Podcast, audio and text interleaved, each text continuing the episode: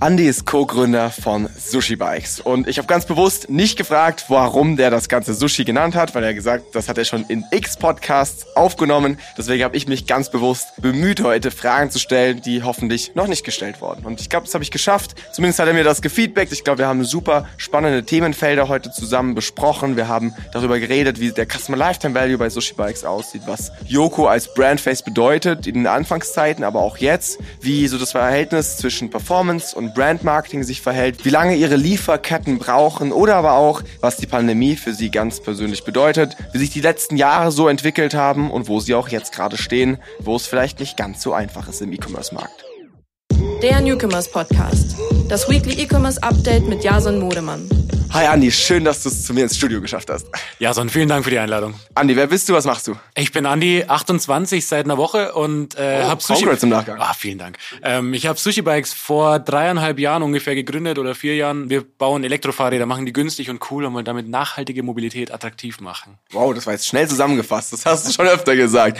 Was äh, differenziert euch von jetzt vielleicht anderen Fahrrädern am Markt oder E- E-Bikes am Markt? Ja, also könnt ihr jetzt lang ausholen. Die kurze Story ist, habe damals ein Elektrofahrrad getestet, fand das Konzept total cool, weil eben in der Stadt nochmal schneller voranzukommen, ohne Anstrengung von der Ampel loszufahren, das fand ich total faszinierend. Es gab einfach, und das gilt fast bis heute immer noch, kein schönes, aber bezahlbares E-Bike. Und genau diese USPs tragen wir mit Sushi raus. Ähm, ja, und dann kamen noch ein paar Konzeptthemen dazu, ein kleiner handlicher Akku mit Powerbank-Funktionen für Stadtmenschen, also so Kleinigkeiten dann, aber hauptsächlich bezahlbar und schön. Das ist der Grund, warum Kunden Sushi kaufen. Okay. Was bleche ich am Ende für so ein Fahrrad? Du zahlst momentan 1299 Euro für ein Sushi in der Grundausstattung und kannst dann natürlich so ein bisschen ergänzen mit Gepäckträger, Schutzblechen, was auch immer du möchtest, aber Basic 1299. Warum sagst du momentan? Hat sich da was verändert? Da hat sich was verändert. Wir haben den Markt gechallenged und so ein bisschen getriezt mit 999 Euro damals. Oh, okay, das war, unter 1000. Ja, ja, genau. Das war Mitte 2019. Da war für mich einfach die Maßgabe, egal welche Marge dahinter steht, äh, ich will diesen Markt bisschen ärgern. Ich will Aufmerksamkeit und das ging halt mit diesem dreistellig äh, für ein E-Bike. Das war unvorstellbar. Das gab's nur bei den Discountern, bei den typischen. Damit sind wir in den Markt rein und haben das auch relativ lange durchgehalten, weil wir einfach sehr leane Prozesse hatten und auch immer noch haben. Aber trotzdem mussten wir natürlich irgendwann rauf, haben das aber mit Features auch verbunden. Also wir erhöhen ungern den Preis, ohne irgendwas zu verbessern. Dementsprechend neue Features, neues Modell und dann 1299 Euro jetzt. Okay. Kannst du so ein bisschen drüber reden, was du dann da für Margen hattest bei 1000 Euro oder so? Also jetzt nicht in das Detail gehen, aber ich kann mir das schwer vorstellen. Was kostet euch so ein Ding grob im EK? Und wie viel hattet ihr dann noch Platz für irgendwie Mitarbeiter, Marketing und so weiter? Und äh, habt ihr dann echt versucht, das Ganze irgendwie so ein bisschen Break-Even zu steuern am Anfang? Oder was war so das Ziel dann dahinter? Also über Margen konkret zu reden ist wahrscheinlich ein bisschen schwierig, aber wir sind äh, von Anfang an bis jetzt relativ gebootstrapped. Wir haben einmal eine mini kleine Finanzspitze bekommen, Anfang 2020, seitdem kein Kapital mehr eingesammelt. Also wir sind bankfinanziert, äh, versuchen dadurch eben dieses Asset-Heavy-Geschäftsmodell auch zu steuern, dass wir das nicht alles über Eigenkapital be beschaffen müssen und eben kein VC-Case sein müssen. Das war von Anfang an wichtig und das ist auch so ein kleiner Indikator darauf, dass die Margen nicht komplett unprofitabel sein können, weil sonst funktioniert das nicht. Also wir müssen aus dem Cashflow wachsen, müssen irgendwie dadurch wieder neue Bikes äh, vorproduzieren. Trotzdem war die Marge anfangs natürlich nicht mega gut. Die versuchen wir jetzt nach und nach zu verbessern. Gleichzeitig gilt aber auch, ich will aus Sushi kein Margenmonster machen. So, es soll natürlich irgendwie für Investoren gerecht funktionieren und für uns alle irgendwie irgendwann mal Spaß machen, die da irgendwie daran beteiligt sind. Trotzdem, die Hauptmission ist, attraktive Mobilität anzubieten. Und Attraktivität kommt auch durch Preis, finde ich. Mhm. Wenn wir die beste Lösung haben, die sich keiner leisten kann, dann werden wir keine Nachhaltigkeit schaffen. Und deswegen müssen wir da immer einen schmalen Grad gehen. Das heißt, ihr versucht schon so ein bisschen, klar, jetzt auch durch den Preis so ein bisschen die Masse zu erreichen. Ne? Also für jeden irgendwie ein E-Bike zur Verfügung zu stellen, korrekt? Genau, genau. Für mich ist so diese Grundthese, das Fahrrad hatte richtig lang Zeit, gegen das Auto zu gewinnen. Also irgendwie 1886, ich habe so eine Slide dazu, deswegen weiß ich diese Jahreszahl. das ist ein bisschen sehr nerdy. Ähm, aber da habe ich eben den Vergleich, ein Fahrrad damals, das erste Safety-Bike und irgendwie das allererste Auto von Mercedes-Benz damals irgendwie, das kennt man ja. Und das Fahrrad hat aber dagegen ja doch irgendwo verloren. So die Straßen sind alle auf Autos ausgerichtet, äh, Mobilitätsmix funktioniert noch nicht, da ist viel zu wenig Fahrrad drin. Also braucht es ja irgendeine Innovation, dass wir das überhaupt mal umkehren können. Ein normales Fahrrad wird es nicht mehr umkehren, so das hätte ja schon passieren können. Ganz im Gegenteil, jetzt kommen auch Elektroautos, die sind nochmal attraktiver. Wie soll dann das Fahrrad gewinnen? Ich glaube aber durch den E-Motor da drin können wir Menschen nochmal überzeugen, dass das Fahrrad das coolere Mobilitätsmittel ist. Zumindest für viele Anwendungsfälle. Ich bin auch keiner, der sagt, Autos brauchen wir gar nicht mehr. Ähm, das finde ich ein bisschen extrem, die Meinung. Vielleicht irgendwann, aber wir können mit diesem E-Motor, glaube ich, Menschen überzeugen, die momentan überhaupt keine Lust haben auf Fahrradfahren. Und genau die wollen wir tackeln.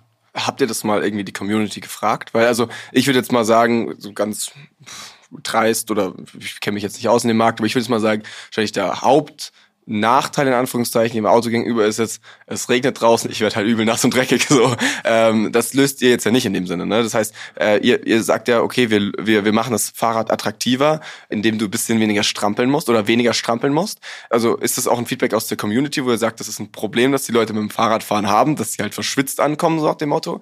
Oder ist das was, wo ihr eher so ein bisschen blauäugig in den Markt gestartet seid? Ja, ist eine mega faire Challenge, weil ich da komplett deiner Meinung bin, weil äh, wäre ich jetzt ein krasser Fahrradaktivist, dann würde ich sagen, hey, es gibt Regenhosen, es gibt Neonjacken, ja, ja, so zieh dich halt einfach gut an für den Regen. Aber wenn wir ehrlich sind, die normalen Menschen da draußen sind ist jetzt so nicht so sexy auch nee, einfach. Genau, ne? ja. hat nicht jeder Lust drauf und Deswegen sagen wir auch ganz klar, wir lösen nicht alle Probleme. Also nicht alle Themen sind aus der Welt mit dem E-Bike. Aber ich glaube schon, dass wir dann mit einem Mix mit ÖPNV und äh, vielleicht noch ein bisschen Automobil, dann kriegen wir es auf jeden Fall hin, dass Städte entlastet sind und wir eben nicht mehr jede Strecke mit dem Auto fahren oder ähm, nicht mehr jede Strecke mit dem Bus, sondern dass wir ein bisschen mehr, immer mehr mit dem Fahrrad fahren können. Und das können auch die schönen Sommertage sein. Ich sehe an Sommertagen immer noch sehr viele Autos in der Stadt und das muss wirklich nicht sein. Das stimmt, das hast du gut zusammengefasst. Geile Mission auf jeden Fall. Ich glaube, äh, das hilft euch jetzt gerade auch irgendwie so HR-seitig sicherlich. Äh, können wir vielleicht später Definitiv, kurz drauf, ja. drüber sprechen. Ich finde so eine geile Unternehmensvision fehlt viel zu vielen E-Commerce-Buden da draußen. Das glaube ich, habt ihr ganz gut gemacht. Bleiben wir noch mal ganz kurz bei dem Thema. Ihr habt jetzt ähm, diese, ich glaube, die heißen Plus, gell? Die die neuen. Genau. genau. So, die, die, so, ihr habt die mit neuen Features versorgt, habt die ein bisschen teurer gemacht. Wie kam das bei der Community an? Mm, Im Prinzip war es von der Community so ein bisschen gefordert. Also wir haben gesagt, wie machen wir Produktdevelopment? Ich habe irgendwie tausend Wünsche und Ideen an das Fahrrad, so weil ich einfach Fahrräder liebe. So, das ist irgendwie meine Leidenschaft und der Family schon immer Leidenschaft gewesen. Also wenn es nach mir ginge, dann wäre da jedes Feature drin, solange wir es uns leisten können. Aber wir haben dann gesagt, wir gehen dann einen Schritt zurück und hören halt extremst auf Customer Support, haben da irgendwie ähm, Analysen gebaut, dass wir immer wieder tracken, was wünschen sich die Kundinnen, wo beschweren sie sich, ähm, was gefällt ihnen gerade noch nicht so gut am Fahrrad. Das gleiche in der Facebook Community. Wir haben so eine Facebook-Gruppe, sind jetzt glaube ich über 4000 Menschen drin, die wow. Größtenteils alle ein Bike haben. Ähm, ein paar sind auch drin, um sich zu informieren. Und dort können wir halt wirklich sehr gezielt Umfragen starten, sehr interaktive Umfragen auch. Ist nochmal ein bisschen anders als E-Mail-Marketing, finde ich, weil du halt in Facebook auch einfach flapsige Kommentare bekommst. Da, da gibt's keine Hürde, da gibt's überhaupt keine Barriere. Es tut auch weh manchmal, ähm, keine Frage. Eine Community hat, ist Fluch und Segen. Die, die sind sehr, sehr ehrlich mit einem ähm, und die gilt zu beschützen. Aber genau darüber haben wir rausgefunden, was wollen sie denn eigentlich wirklich und was nicht. Und wir haben sehr viele Features, die wir wollten, wieder rausgestrichen, weil wir gesagt haben, das ist überhaupt nicht verlangt. Also da haben drei Kunden nachgefragt von irgendwie ein paar tausend. Warum sollten wir es reinbauen und dafür irgendwie Mehrkosten generieren für uns und für die Kundinnen? Und genau, dann am Ende waren so relativ klar, welche vier, fünf Features da rein müssen und die haben wir reingebaut. Okay. Das heißt, ihr habt wirklich diese Gruppe dann durchgescrollt, habt geguckt, was sind Wörter, die oft vorkommen, ja. sagt dem Motto, oder wie habt ihr das ausgewertet? Ja, im Prinzip ist die auch streng moderiert von uns. Also damals okay. habe ich das noch gemacht und ähm, oder was heißt streng moderiert, sehr getrackt, was da drin passiert. Damals ich noch mit Team Marketing zusammen. Inzwischen haben wir eine Community Managerin, die nichts anderes macht, als diese Gruppe zu betreuen und Facebook-Kommentare zu beantworten, auch im öffentlichen Bereich. Und da kriegen wir ein sehr, sehr gutes Sentiment, was äh, gefragt wird und was nicht. Aber ja, wir haben die Posts angeschaut, haben Dinge in Excel-Tabellen wieder reingekopiert, damit wir es quantitativ machen können. Und quasi die Essenz aus einem sehr emotionalen, langen Text rauszukriegen, was wünscht sich der Kunde oder die Kundin gerade eigentlich. Das war die Challenge. Und so haben wir dann The First Community Build Bikes, haben wir es damals vorgestellt, irgendwie auch gebaut. Ja. Mhm. Ich meine, jetzt habt ihr wahrscheinlich eine Branche, wo, also jetzt, ich sag mal so die Biker, wo eine Community relativ naheliegend ist. Das ist ja ein Thema, das erfüllt die Leute mit Leidenschaft, die haben da Bock, sich drüber auszutauschen. Kann ich mir voll gut vorstellen, dass diese Gruppe so richtig lebt. Jetzt hören hier vielleicht ein paar Leute zu und ich versuche immer irgendwie praktische Tipps so ein bisschen rauszuziehen aus allem, was hier die Gäste so sagen. Was hast du für Tipps so in Bezug auf Community Building? Jetzt vielleicht auch gerade in Branchen, wo das nicht so super naheliegend ist. I don't know. In, sagen wir mal, du stellst ein Getränk her oder so, ne? Ist jetzt vielleicht nichts, wo du sagst, hey, da muss, muss sich die Community drüber austauschen, was die geilste neue Geschmacksrichtung ist oder so. Geht sicherlich auch, aber ist vielleicht nicht ganz so einfach wie jetzt das Thema Fahrräder. Was hast du da vielleicht für Tipps für die Zuhörer? Mm, ich finde ich find Tipps immer total schwierig, irgendwie aus meiner Perspektive zu geben, aber ich bin fest davon überzeugt, dass es der für Sushi der richtige Weg war, von Anfang an zu sagen, wir sind super nah an den KundInnen dran. Also ich habe die ersten sieben Monate war ich ja alleine irgendwie nach dem Launch und habe irgendwie in meinem kleinen Büro da versucht, alles zu beantworten, was irgendwie angefallen ist und habe dadurch aber auch mit am Ende 600 Kundinnen hin und her geschrieben, weil jeder und jeder, die ein Bike bestellt hat, irgendwann mal eine Mail an mich geschrieben wegen Lieferverzug oder ich habe es proaktiv geschrieben und dadurch ist eine Bindung entstanden, die bis heute hält und ähm, dadurch hat die Marke auch, glaube ich, ein Image bekommen, weil sie das ja auch fortträgt. Also das, das spüren ja die neuen Kundinnen, die in die Gruppe kommen, auch, dass da irgendwie eine sehr nahe Bindung ist. Die haben das Gefühl bekommen, dass wir zugänglich sind und dass die Marke authentisch funktioniert und authentisches breit geklopft, aber wir wollten von Anfang an nicht das Apple sein. So, es gibt Fahrradmarken äh, im Lifestyle-Bereich, die auch gut VC gefundet sind. Die wollen das Apple der Fahrräder sein und äh, oder das Tesla der Fahrräder auch. So, so werden sie auch genannt von New York Times und, und so weiter. Und genau das will ich eigentlich gar nicht sein mit Sushi. Wir haben von Anfang an den Weg gewählt, wir sind zugänglich, wir sind irgendwie die bescheidene, coole Münchner Bikeputze, die auch ähm, nahbar, oder? Einfach so genau, Thema genau. authentisch nahbar, nah dran in der Community. Genau, genau. Das wollen wir sein und ich glaube, das äh, war für Sushi wichtig und wäre vielleicht auch ein Tipp, den ich geben würde, zu sagen, äh, macht euch nicht so rar, ähm, bleibt nah an den Kundinnen dran. Das kann nur Vorteile haben, weil das erste Startup, das ich gemacht habe, davon habe ich niemand erzählt, weil ich dachte, das wird der Big Bang. Wenn wir damit rausgehen, dann verändern wir die Welt und wir sind alle super reich.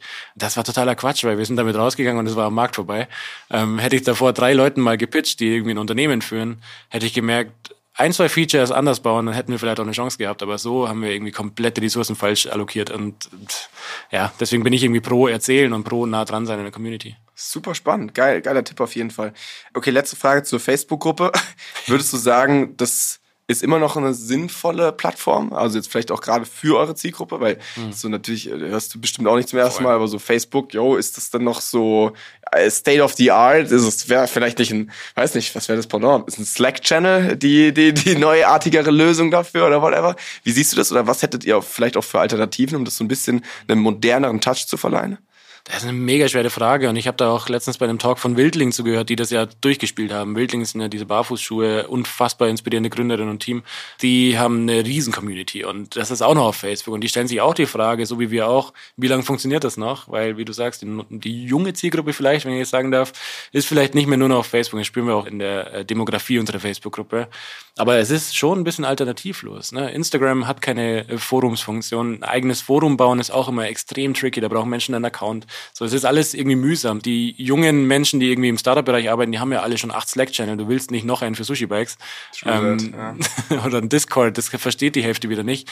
Das ist echt noch nicht so einfach. Wir haben noch keine richtig coole Alternative gefunden. Ist vielleicht eben auch, und da gibt's ja die ersten Geschäftsmodelle, was wo eine gute Gründung her muss, nämlich ein Facebook-Gruppenersatz auf öffentlicher Plattform mit Easy Login, dass du keine Barrieren hast. So. Mhm. Ja. ja. super spannend. Wenn wir so bei Kundenfeedbacks sind, habt ihr schon irgendwie neue Sachen auf dem Schirm, wo du sagst, hey, das könnte das nächste Feature werden oder ein Sneak Peek hier im Podcast?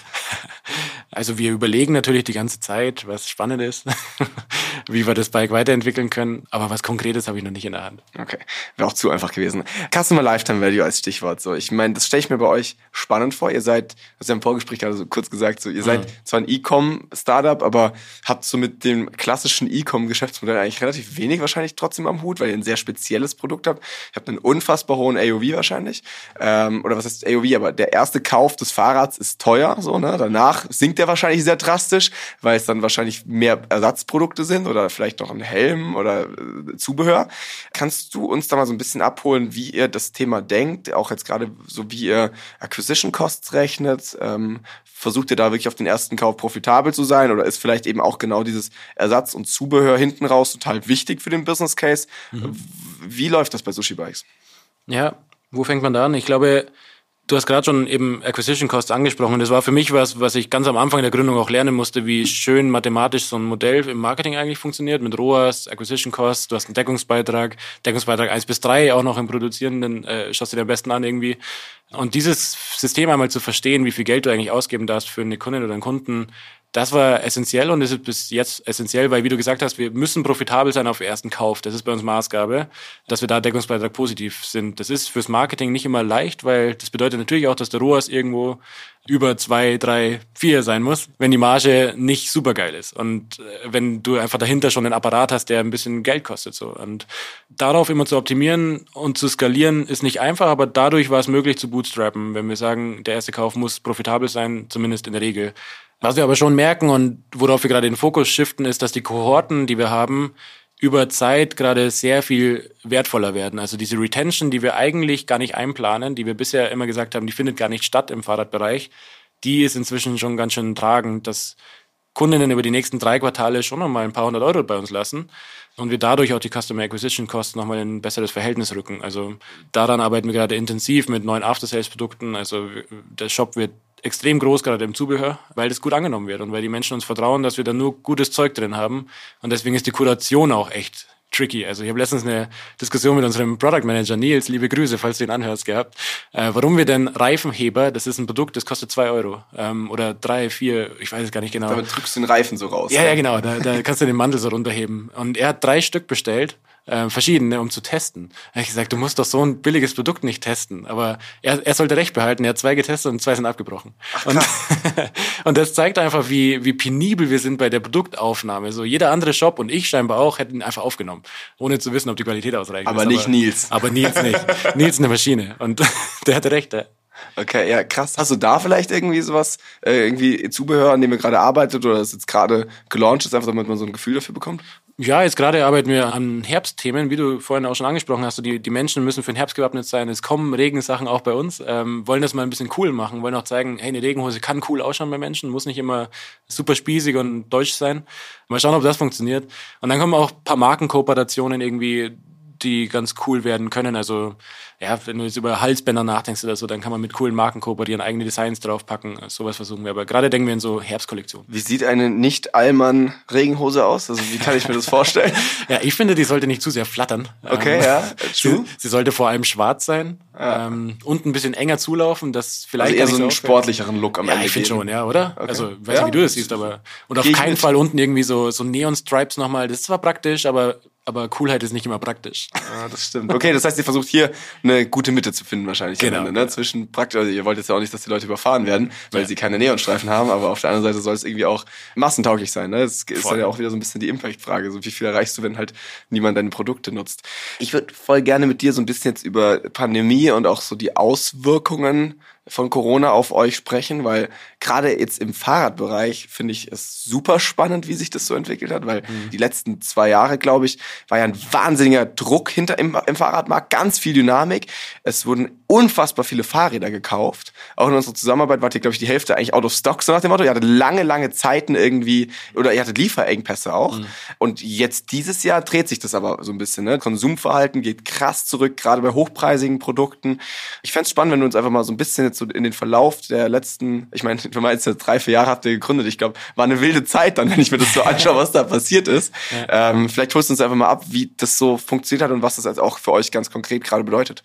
Ja, du hast es ziemlich gut zusammengefasst. Sushi und die komplette Fahrradindustrie war die letzten drei Jahre ziemlich von Erfolg verwöhnt. Ähm, und das besser kann man als Startup nicht in den Markt reinstarten, als in den explodierenden Markt reinzugehen und eine stabile in Anführungszeichen stabile Lieferkette zu haben. Also wir hatten Lieferanten in place, wir hatten einigermaßen okay Lieferzeiten, auch wenn die schockierend lang waren, aber sowas überall. Deswegen wir waren jetzt da keine brutale Ausnahme. Aber Nachfrage war von Anfang an nicht das Problem und das ist schon eine ziemlich privilegierte Situation als Startup. Gleichzeitig wir kennen uns ja ein bisschen und ich hoffe, so schätzt man mich auch ein, dass ich immer für Humbleness war, ähm, zu sagen, wir, wir sind hier nicht die krassen Überflieger. Das ist der Markt, der uns auch ein bisschen hilft. Natürlich machen wir viele Dinge richtig und das Produkt scheint zu funktionieren. Ähm, aber was jetzt gerade passiert, ist einfach, dass wir, oder der komplette Markt merkt, es kann nicht jedes Jahr um 20 Prozent wachsen. So, irgendwann haben die Menschen Fahrräder, irgendwann haben die Menschen auch gerade Geldsorgen und möchten das ein bisschen zusammenhalten und verzichten dann vielleicht auf dieses Luxusgut, das ja doch noch ist. So, du kommst schon noch von A nach B ohne Sushi-Bike. Trotzdem wäre es praktischer, wenn du da investierst, weil du da nicht mehr angewiesen bist auf Autos und so weiter ähm, und auf ÖPNV. Aber diese Konsumzurückhaltung spüren wir und die spürt der komplette Markt. Und das ist jetzt Bike Sales. Ich war gestern auf der Seite von einem großen deutschen Fahrradhersteller, minus 20 Prozent auf viele Fahrräder, Boah. die die letzten zwei Jahre zweimal um 10 Prozent angehoben haben, die Preise. Finde ich schon ein spannendes Signal, was da gerade passiert. Discounts im Fahrradbereich waren die letzten zweieinhalb Jahre unvorstellbar. Und jetzt seit Juli habe ich das Gefühl, ähm, gibt es so ein bisschen Stock, ein bisschen Überbestand. Und das spüren wir auch ganz stark in den Lieferketten, weil wir immer noch fleißig beschaffen, weil wir immer noch fleißig produzieren und auch gut Nachfrage haben, die wir, die wir befüllen müssen und auch nächstes Jahr uns nicht zurückziehen. Die Lieferzeiten gehen krass runter. Also vielleicht Insider auf Bremsen, die wir verbauen, das sind gute Bremsen so, ähm, die bei vielen Modellen verbaut sind, hatten wir 600 Tage Lieferzeit zwischendrin. Wir haben uns natürlich vorher eingedeckt und haben irgendwie über einen Zweitmarkt versucht, was zu beschaffen und haben einfach viel zu viel Stock gehabt. Ähm, deswegen kamen wir da ganz gut durch, dass wir in der Zeit nicht bestellen mussten. Und jetzt plötzlich kriegen wir die in drei, vier Monaten. So, wow. das, das ist ein Statement, was äh, gerade beschreibt, was im Fahrradmarkt los ist. Oder unser Ladegeräthersteller berichtet auch von Stornierungen in fünfstelliger Höhe, so, ähm, von berühmten Mitbewerbern. Deswegen sind wir noch ganz froh, wir, wir ziehen weiter an, wir stornieren nichts, wir ganz im Gegenteil, wir skalieren, ähm, weil ich glaube, dass das Produkt Sushi gerade genau den Markt hat, den es braucht, nämlich wieder ein Einsteigersegment, wieder einigermaßen günstig, wenn du auf diese Technologie umsteigen willst, dann kannst du nur auf den Sushi umsteigen, ähm, weil du sonst deutlich mehr Geld ausgeben musst. Und deutlich mehr Geld ausgeben, überlegen sich gerade sehr viele ganz gut. Und wenn E-Bike, dann Sushi. Okay, ja, macht voll Sinn, plausibel. Ähm, ich glaube, dass ihr jetzt äh, gerade die Entwicklung der letzten drei Jahre, ihr seid da so ein bisschen ich glaube, was du beschrieben hast, das ging den meisten E-Commerce-Startups so. Ich glaube, nur euch hat's in beide Richtungen relativ extrem getroffen, würde ich jetzt mal sagen. Ne? Also mhm. ich glaube, das Thema Sport und Outdoor, gerade jetzt eben Fahrradfahren, hat halt während der Pandemie die ersten zwei Jahre voll gezogen. So plötzlich hat jeder, ist jeder joggen gegangen oder das Fahrrad gefahren, so ist halt so. Und genauso ist es jetzt aber auch hinten raus, umso schwerer stelle ich mir vor, einfach durch diese Hochpreisigkeit. Ne? Also du hast es richtig beschrieben. Du überlegst dir halt jetzt gerade zweimal, ob du halt Geld investierst oder nicht nicht. Wobei ihr da natürlich dann in dem Segment profitiert, weil ihr halt eine, eine günstige Einstiegslösung bietet. Wie steht's da jetzt gerade um Sushi? Also wie, ich meine, wenn ihr gerade immer noch bestellt und so, dann heißt es ja, dass ihr irgendwie da noch auf jeden Fall die Liquidität ist auf jeden Fall da und ihr habt auch das Geld da jetzt zu wachsen, aber das hört sich jetzt ja schon ein bisschen einfacher an, als es vielleicht auch manchmal dann ist im Tagesgeschäft. Ne? Also ich könnte mir schon vorstellen, dass jetzt halt bei euch, dass ihr jetzt euch vielleicht zum Beispiel Ziele für dieses Jahr gesteckt habt, die jetzt dann plötzlich ein bisschen unrealistisch erscheinen gegen Ende des Jahres, ne? Ja, und das muss man auch nicht verheimlichen. Ist mein, die Zielgruppe, die hier zuhört, die interessiert das bestimmt ein bisschen tiefer und da muss ich auch keine schöne Story malen. So auch wir und vor allem wir wahrscheinlich, weil wir gebootstrapped sind und weil wir nicht Millionen auf der Bank haben, die wir irgendwann eingesammelt haben, sondern weil wir mit Linien arbeiten, ähm, sind sehr davon abhängig, dass unsere Ziele auch einigermaßen erreicht werden. Weil die sind konservativ gesteckt, ähm, schon ambitioniert, aber die sollten dann auch einigermaßen erreicht werden. Der Puffer ist nicht riesig. Wenn wir jetzt so einen Drop sehen wie seit Juli, August oder den kann man nicht wegreden, da, da spürt man ein bisschen Impact. Das stört liquiditätsseitig, Cashflow-seitig vor allem. Auf Jahressicht sind wir optimistisch, dass wir es noch hinbekommen, dass wir das Ziel nicht kassieren müssen oder nur minimalst äh, runterschrauben müssen. Es ist trotzdem, wird es ein 100% Wachstum zum Vorjahr sein, so das ist jetzt schon klar. Ähm, und da halten wir auch dran fest. Trotzdem gilt es, Löcher zu stopfen, ähm, zu schauen, dass wir da nie trocken laufen und das ist challenging, klar. Wir halten aber momentan an allen Plänen fest und wollen noch nicht von den Layoffs betroffen sein wie andere Startups. Aber kann man das als Gründer jemals ausschließen? Wahrscheinlich nicht. Nur momentan und das Team ist komplett transparent abgeholt, wie es der Firma geht. Wir geben Cashflow-Updates in der Firma. Wir haben crossfunktionale Gruppen geschaffen, dass alle in allen Themen mitarbeiten können und haben unverhältnismäßig viele One-on-Ones gerade, um über das aktuelle äh, Geschehen zu informieren. Also alle sind an Bord und wir stellen neu ein. Wir wollen durchhalten. Wir wollen das Startup sein, das da durchkommt. Ähm, und hoffentlich kann ich nächstes Frühjahr hier sitzen und sagen, wir haben es geschafft. Das schreibe ich mir in den Kalender. Gibt es ein Update in dem Jahr? Ähm, wo, wo liegt denn umsatztechnisch so grob, dass wir es einordnen können dieses Jahr? Ich habe es letztens äh, das allererste Mal auf LinkedIn gepostet, deswegen oh. traue ich mich das auch jetzt hier zu sagen. Aber ja, es ist so äh, um die 10 Millionen drüber irgendwo. Okay. Also im zweistelligen Millionenbereich auf jeden genau. Fall. Das sind dann schon auch krasse Investments, die man tätigen muss vorne raus ab dieser Größe. Ähm, und da ist es gar nicht so einfach, könnte ich mir vorstellen, diese Entscheidung zu treffen, zu sagen, hey, wir kaufen weiter ein und Co. Ne? Weil am Ende ist es halt irgendwie so eine Risiko-Chancenabwägung, die ihr da treffen müsst. Aber ihr sagt da ganz klar, okay, ihr geht da eher als, als Gewinner dann eigentlich auch so ein bisschen jetzt aus den Umständen raus. Verstehe ich das richtig? Boah. Also als Gewinner jetzt in diesem Segment zumindest. In diesem Segment vielleicht ja. Okay. Ähm, da habe ich schon das Gefühl, durch E-Commerce und durch direkten Kundenkontakt und eben Low mhm, Price, mhm, so, das, das glaube ich passt ganz gut. Aber Gewinne in der aktuellen Situation zu sagen, dafür ist es noch ein bisschen zu früh und dafür haben wir noch ein, zwei Hausaufgaben zu machen. Ah, okay, verstehe ich. Wie ist euer Marketing aufgebaut? Also ihr habt ja mit Yoko als Brandface auch die ersten Monate relativ wenig investieren müssen, gehe ich jetzt einfach mal von aus. Wie hat sich das jetzt gerade auch mit steigender Company-Größe entwickelt? Jetzt also Yoko als Brandface Wichtigkeit, so nach dem Motto, als Relevanz. Und was sind so Kanäle, die ihr stark bespielt? Mhm. Also vollkommen richtig. Joko hat dazu beigetragen, dass wir die ersten sieben Monate überhaupt kein Marketing-Spend hatten. Das war ziemlich äh, Die ersten angenehm. sieben Monate. Wie viele Bikes habt ihr da verkauft in dem Bereich? Also um die, um 1000 so? 1000 Bikes einfach nur über Jokos Gesicht. So denke ich mal, ja. Krass, okay. Also das war PR-Kraft und einfach Joko Strahlkraft und ähm, das, was wir sonst so organisch gemacht haben. Und viele Messen, viele Probefahrten. Also wir sind schon echt viel rumgetourt. Also das schon am Marketing-Spend, aber jetzt kein Performance-Marketing-Spend. So das, das nicht. Und dann ging es darum, das irgendwie perspektivisch aufzubauen, weil wir wissen alle, so ein Effekt verpufft irgendwann. Der kann nicht für drei Jahre anhalten, das ist schwierig. Also haben wir Marketing aufgebaut, ganz normal Performance Marketing, eben diese Economics gelernt, wie funktioniert das eigentlich, CAC, Deckungsbeitrag ja. und so weiter. Und dann geschaut, dass man das skalierfähig hinbekommt. Und das ist Gott sei Dank gelungen, die nächsten zwei Jahre dann. Und gleichzeitig gilt es dann aber auch in meiner Perspektive, sich von so einem Brandface nicht zu lösen, aber unabhängig zu machen und zu sagen, wir müssen als Sushi dastehen, nicht als Yokos Bike-Marke. Ja. Und den Prozess haben wir vor einem Jahr begonnen und haben den jetzt im Juni auch wirklich drastisch umgesetzt und gesagt, aus allen Evergreen-Ads, die immer laufen, nehmen wir ihn raus, da ist sein Gesicht nicht mehr zu sehen.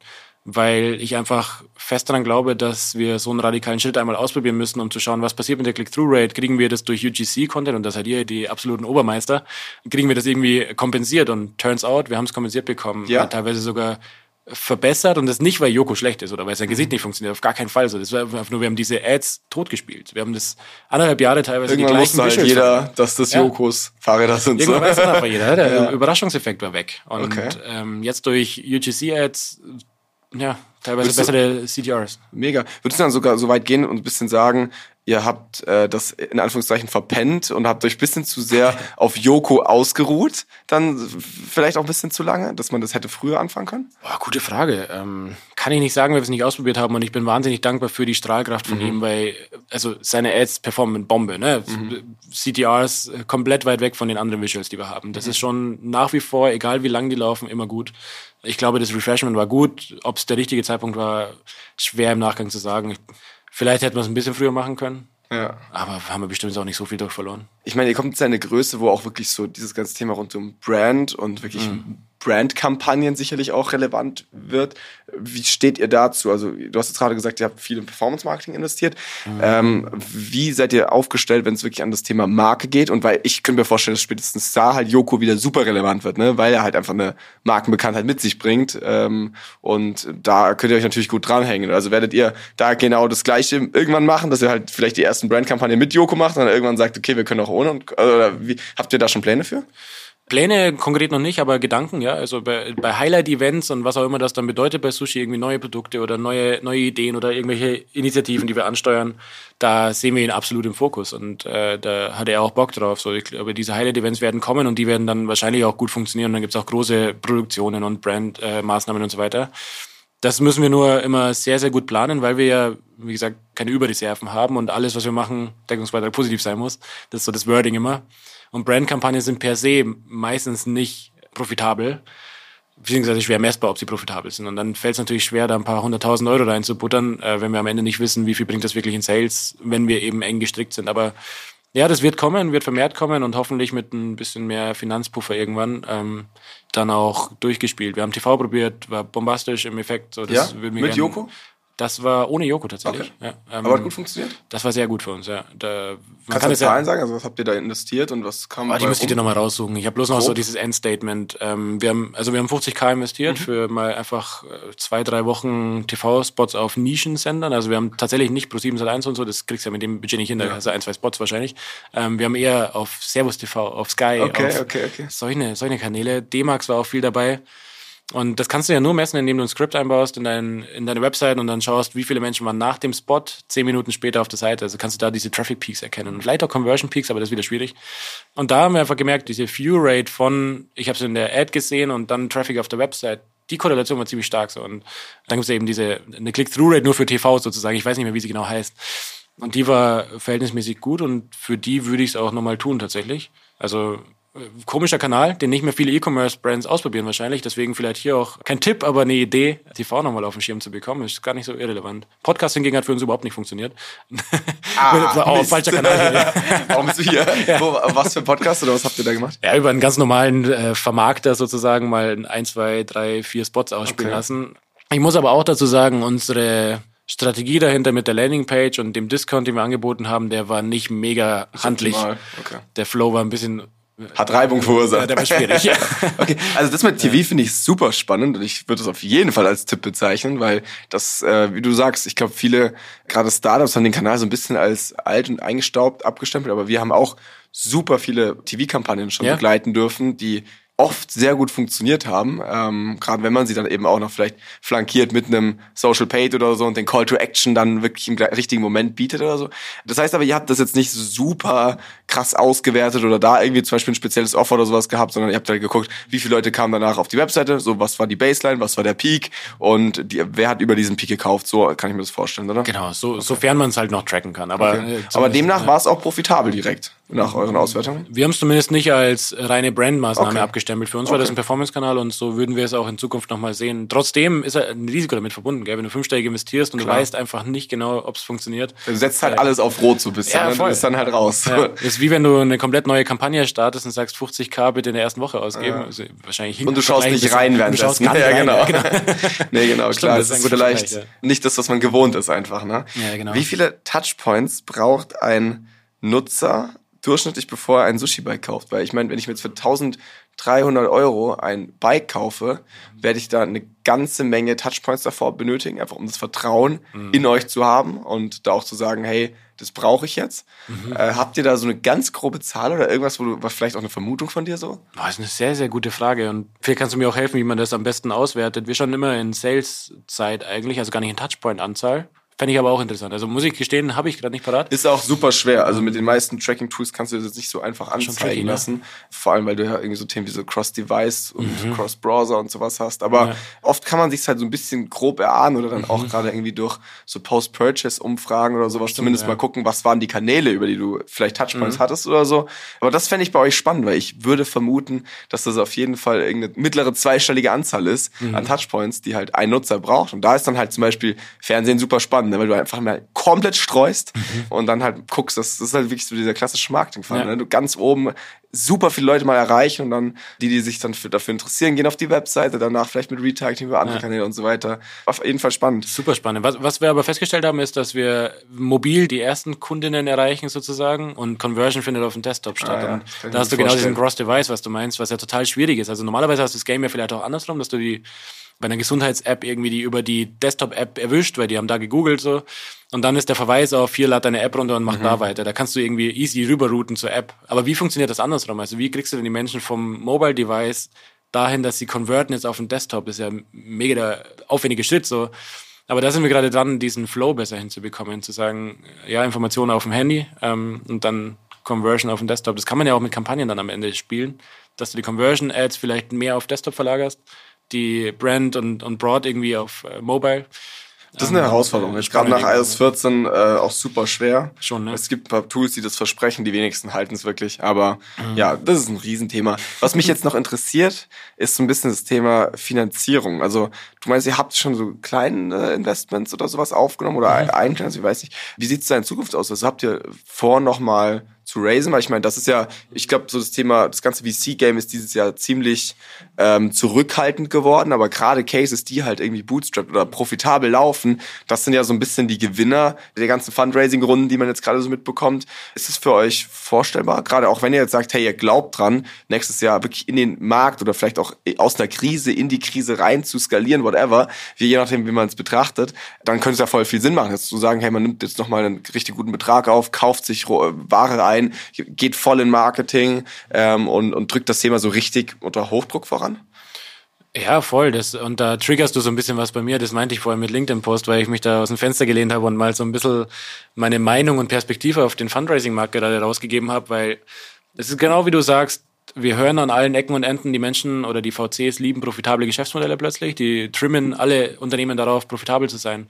Jetzt habe ich dir schon die Eckpunkte gegeben, so irgendwo rough 10 Millionen Euro Umsatz, grenzprofitabel, jedes Jahr 100 Prozent gewachsen, ähm, fast kein Geld eingesammelt. Also der Cap-Table ist noch bei den Gründern. Mhm, krass. Ähm, dann dachten wir das erste Mal wenig humble, so wir gehen raus und wir sammeln Geld ein bei VCs beispielsweise, mhm. weil ich habe da durch meine Art auch nie ein 10x versprochen. So, ich bin immer der Meinung, hey, lass uns doch einfach schauen, was passiert. Ähm, wir, fünffach Wachstum kriegen wir auf jeden Fall über ein paar Jahre hin, so gar kein Stress.